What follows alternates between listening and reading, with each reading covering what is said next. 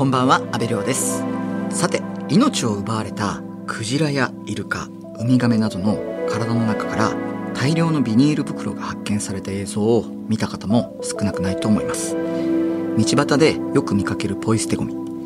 これらのゴミが時間の経過とともに川や水路を通じて海に流れ出し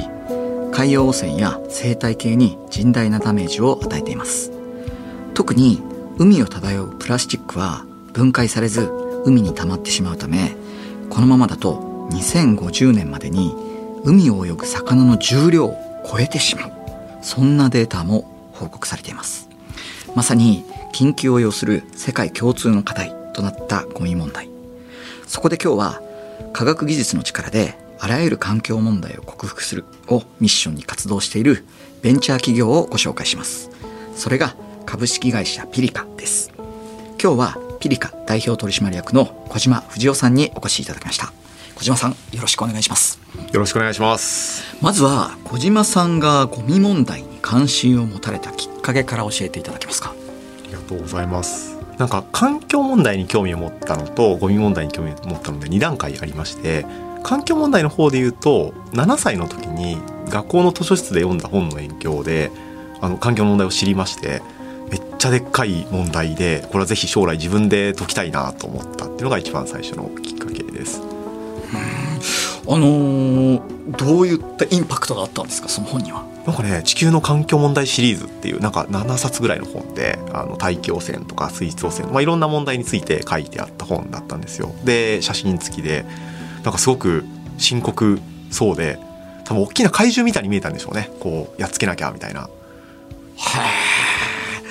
7歳の小島少年が 大きな怪獣を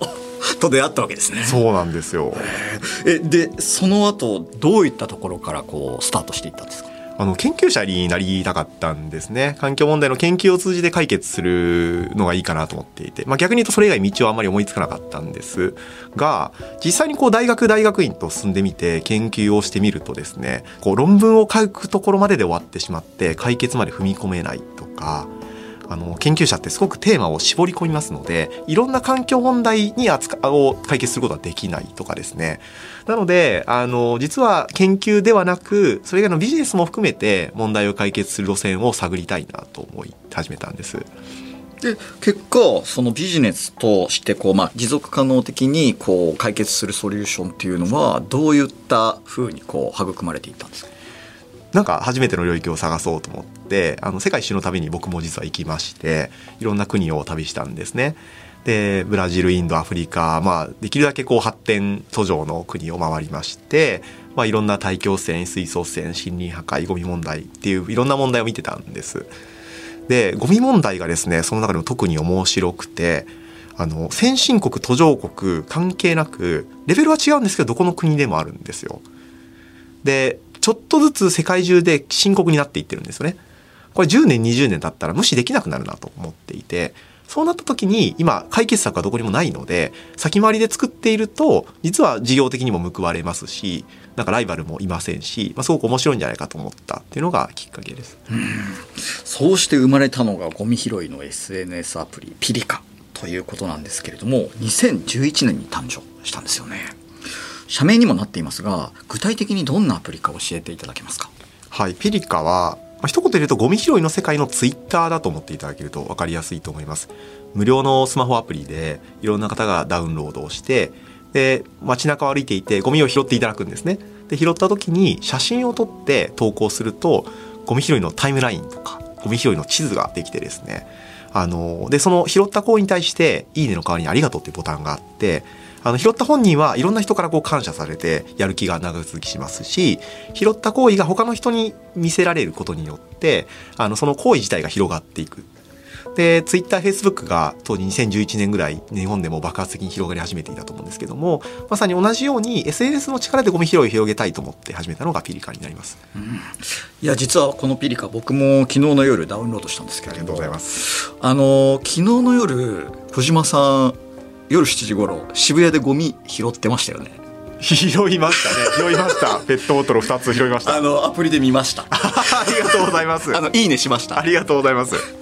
いやでもなんか僕もその仕事場があの渋谷界隈にあるんで自分の仕事場の周りでなんかゴミとか拾ってくれる人がいると「あすいませんありがとうございます」っていいねしたくなりますよね。ありがとうございます。このなんか不思議ななんかお礼を言いたい気持ちって日本中というか世界中の人が多分持ってますよね。そうですね結構そこはもうどこ行っても共通して持ってもらえる感覚ですしあの実は今聞いてらっしゃる方もぜひ見てもほしいんですけども家の周りとか職場の周りピリから調べてみると必ずと言っていいぐらい誰かゴミ拾ってくれてるんですよね。でも知られてなくてなんでかっていうとゴミって拾った後その場に何もなくなっちゃいますしあんまり拾ったよっていう人って少ないんですよね。なので実はあの皆さんが日常歩いてる綺麗な道っていろんな人がゴミを拾ってることで綺麗になってる道なんですけどもあんまりこう知られなかったりするんですよ。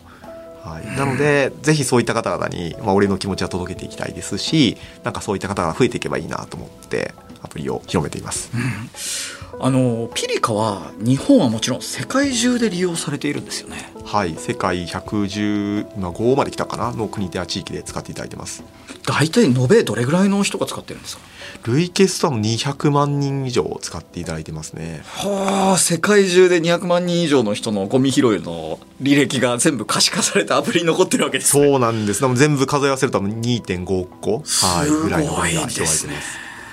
あのそういったこう世界規模のデータベースがまあいろんな分野でもこう役に立ってるんですよね。そうですねやっぱりそのそもそもいろんなこう自治体さんとか、まあ、企業さん清掃活動をしてらっしゃったり、まあ、それを広めようとポスター貼ったりとかするんですけどもやっぱりどのぐらいそれが進んでるのかとか広がってるのってわからないのでなんかやってる行為が正しいのかわかんないのをちゃんと確かめられるとかですね。あと面白いのは、ポイ捨てされたゴミから出見えてくることもあって、なんかどんなブランド、どんな商品のゴミがたくさん伝えられてるのかっていうのが分かってくるんですね。で、そうするとこれって実は、売られてる販売数量ともちろん相関するんですけども、微妙にずれたりするんですよ。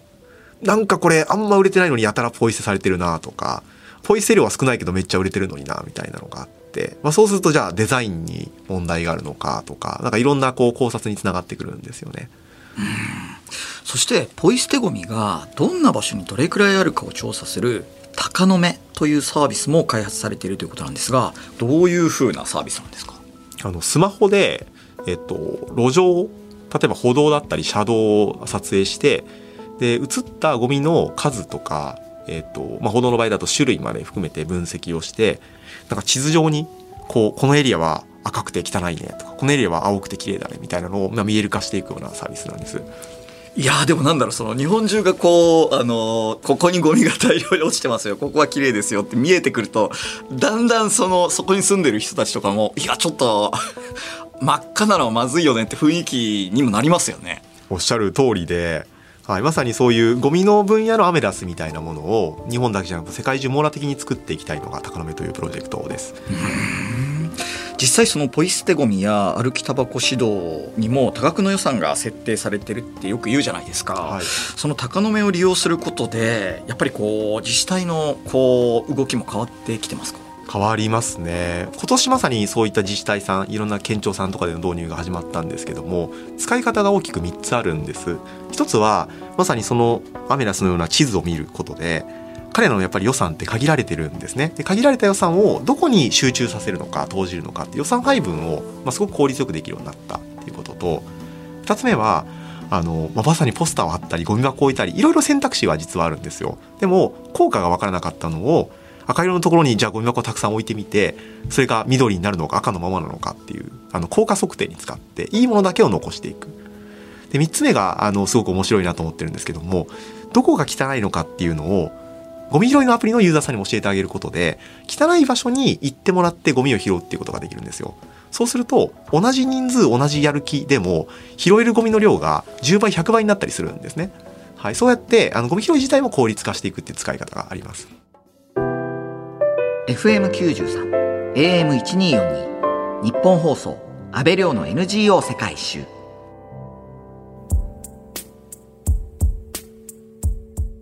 今日は株式会社ピリカ代表取締役の小島藤夫さんにお話を伺っています。ピリカでは今世界中で大きな問題となっている海洋プラスチックマイクロプラスチックの調査に関するサービスも行っていますがまずは海洋プラスチックマイクロプラスチックについて教えてください。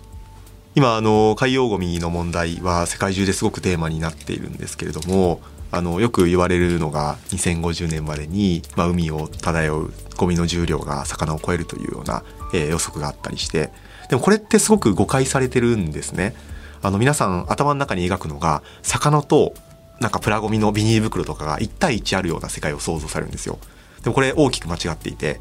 重量で一緒なのでプラスチックって魚より軽いじゃないですか。なので同じ重さっていうのは魚が身動き取れないぐらいたくさんのゴミがあるような世界がこの30年後の海の世界なんですね。ですごく問題だと思っていましてあの生態系の影響もありますしいろんな漁業や観光業産業への影響もありますし、まあ、人間の体の中にもすでに入ってきているいろんな影響が懸念されているっていう状況です。うんそういった海洋ゴミの問題を解決するためにピリカが開発したサービスがあるんですよね。はい、アルバトロスと言いましてあのマイクロプラスチックを調査して流出源を見つけて止めていくためのプロジェクトに使っています。あの流出源をあの見つけて止めるというのは具体的にどういった行動なんですか？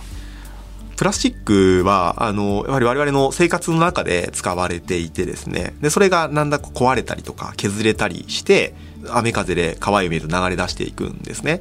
で、ただ、海に流れ出したプラスチックって、まあ、黄色だったり緑だったりいろんなものがあるんですけども、もう元々が何かわからないんですよ。で、そうすると、止めようがないですよね。なので、そこからですね、なんとかどんな製品からたくさん流出が起きているのかとかですね、どういう経路で盛り出しているのかっていうものを突き詰めて、でそこを止めに行くっていうのがすごく効率的なやり方なんです。はい、でそれをするためにはあの調査が必要なんですけども実は我々が調査に取り組み始めた当時はですねあの船で網を引くっていう漁業みたいなやり方が主流だったんですね。でそうすると2つ課題がありまして1つは船がすごく高い。借りるにしても買うにしてもめちゃくちゃ高いということとそもそも船が入れないような水路とか狭い川があるんですよ。でも流出源を見つける上ではまさにそういうところこそ調査をしていきたいんですよね。はい、っていう問題があってこれは自前で調査装置を作らないかんなと思って作り始めたのがアルバトロスです。具体的にどういった場所でどういった調査をしたんですか？例えば2018年だと,、えー、と関東関西あと海外含めて30カ所以上で調査をしていまして翌年以降さらに規模拡大して毎年こう100カ所ずつなんか調査をしています。ただ最近はあの実はこのアルバトロス国連でも導入されて東南アジアのメコン川の調査にも使われたりしてるんですけどもちょうどコロナで現地に行けなかったこともあって現地の大学のパートナーさんが、えー、調査装置を使って、えー、採取をしてでそのプラスチックの部分だけ日本に送っていただいて研究をするみたいな形で規模が広がってます。あの具体的に調査でどんなことが明らかになったんですか？はい、これはすごく驚いたんですけれどもあの日本の川や海で流れ出しているあのプラスチックその5ミリ以下のマイクロプラスチックっていうそのカテゴリーのうち20%以上が実は人工芝の破片だということが分かってきました。え人工芝の破片なんですか？そうなんですいろんなこうスポーツのグラウンドとかあとは身近なところだと玄関とかベランダの足拭きマットみたいな使われ方をしてるんですけれども、あの、これらの破片がですね、紫外線とか踏まれたりすることで劣化して割れて、で、雨風で川海に流れ出しているということが分かってきました。いや、なんだろう、その、使ってる人全然、その、悪い意識ないですよね。そうなんですよ。これを止めるのってなかなか難しいですよね。難しいですね。これが分かったのが2018年とかぐらいで、もともとその関係者の間では実は気づかれ始めていたそうなんですけども、あの、我々の調査で実はそれが全国規模で、あの、ほとんどの場所で起こっているということが分かってきまして、でそれこそあのいろんなテレビやラジオニュースなんかであの取材していただきましていろんな場所にこう情報が出ていったんですねなんですけども実は何も起こらなくてですねえなんでですか？まあこれ現場の方々の気持ちになってみれば分かるんですけども自分たちの施設から出てることっていうのは証明されてないですよね。でそれを勝手に事実として認めちゃったらなんか自分たちが怒られてしまったりとかあとあの、解決策もないうちに、こう、事実を認めてしまうと、なんかどうやって解決するのかって言って詰められて困っちゃうみたいな問題が、実はいろんな施設や自治体であって、でしかも実は現場の方々にもいや実は問題は感じてるんですけどもちょっと上司的には言えなくてですねみたいなことが分かってきて。なのでこれはあの現場の方々の応援も受けてですね勝手にやろうという話になりましてあのうちのメンバーがですね Google マップで航空写真から人工芝のグラウンドを一個一個見つけていってですねで実際に100施設以上に訪問をしてなんか、まあ、とんでもない量の流出が各所で起きているってことをあの見つけ出したんです。いやー相当手間のかかった作業だったんじゃないですか。そうですね。気合と根性はコストが安いので よく使いますねいやーなかなか、まあ、一個一個そのみんなで解決していくしかない問題なんですけれども今関心の高いこの海洋プラスチック問題とあって国内外を問わず多くの企業や自治体などから仕事の依頼や共同研究の提案なども届いているんですよね。そうなんですまさにあのゴミ拾いゴミの調査対策いろんな観点でのあの依頼だったりとか、えー、と共同っていうのが進んでいて例えばゴミ拾いの世界でいうと多分今日本の大手企業のもう9割以上が何かしら清掃活動をやってくださってるんですよね。ただいいことをひけらかさないっていうのがいいこととされていてですね。で結果広がっていかないし広まっていかない。でもあのその活動をですねちゃんと見える化していただくとなんか周りの工場が真似して清掃活動を始めたりするんですよ。なので一社始めてくれるとその地域でなんかゴミ拾いブームみたいなことが起きてなんか街が綺麗になったりすることがありますので、まあ、そういった活動の見える化とか発信とかっていうところで、えー、とすごく使っていただいてるっていうのがあります。あの大学なんかとの共同研究もやってるということなんですけどこれはどういったものなんですか？そうなんです。あの九州大学さんとか鹿児島大学さんとかあとあのジャムステックさんというあの JAXA が宇宙であの海がジャムステックなんですけれどもあのそういったところと一緒に研究をしていまして具体的にはあの我々のそのゴミを拾う方のアプリで得られた画像をですねあの研究機関の方にあの利用規約の中でお渡しをしてですねでそのゴミの種類とか、えー、と数とか傾向の分析っていうのをしていただいてで研究データとしてもそれらを使えるようにしています。